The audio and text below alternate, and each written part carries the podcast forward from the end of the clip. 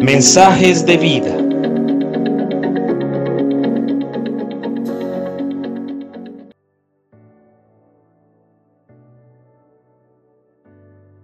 Buenos días, te saluda Nicolás Espinosa. Dios quiere usarte hoy.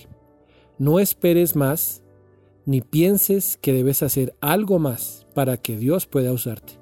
No tienes que leer ningún otro libro o hacer otro curso o escuchar otra conferencia, buscar más diplomas o cambiarte de iglesia, aprender otro método más o buscar más consejo o esperar la aprobación respectiva.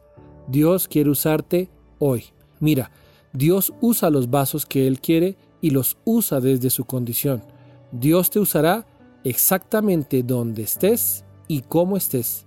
En la Biblia podemos aprender que Dios usó a muchas personas de diferente condición social, sentimental, familiar, económica y cultural.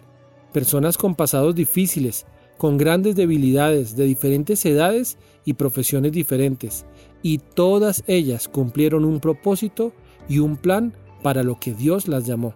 Por ejemplo, Dios llamó a Mateo, él era un empleado del gobierno y llegó a ser apóstol, o Gedeón, un obrero del común que llegó a ser un valiente líder, Jacob, un suplantador que engañó a su padre, después Dios le llevó a ser llamado Israel.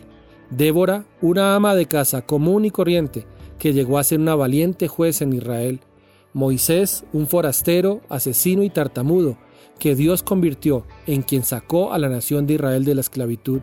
Jeremías, un niño que habló sin temor la palabra de Dios. Aarón, un esclavo que llegó a ser un vocero de Dios y sacerdote. José, un despreciado de sus hermanos que terminó en la cárcel prisionero y desde allí Dios le llevó a ser el segundo después de Faraón. Hablemos de Nicodemo, un religioso fariseo que se convirtió en defensor de la fe. David, joven pastor, sin renombre entre su familia, llegó a ser rey después.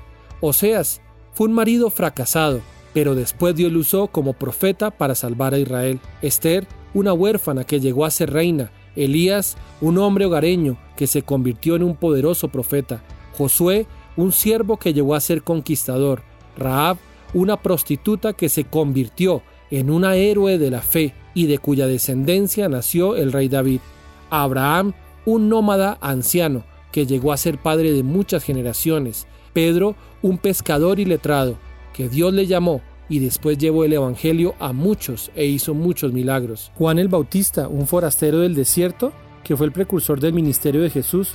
Recordemos a María, una joven y virgen desconocida que Dios usó para dar a luz a Jesús, el Hijo de Dios. Nehemías era un copero del rey, pero construyó el muro de Jerusalén. Ananías, Misael y Azarías, amigos de Daniel, hebreos exiliados, llegaron a ser grandes líderes en Babilonia. Ezequías fue hijo de un padre idólatra y perverso, pero después fue reconocido como rey que hizo lo recto ante los ojos de Dios. Isaías, un hombre del común, mal hablado y grosero, pero fue usado por Dios para hablar como profeta acerca del nacimiento de Jesús.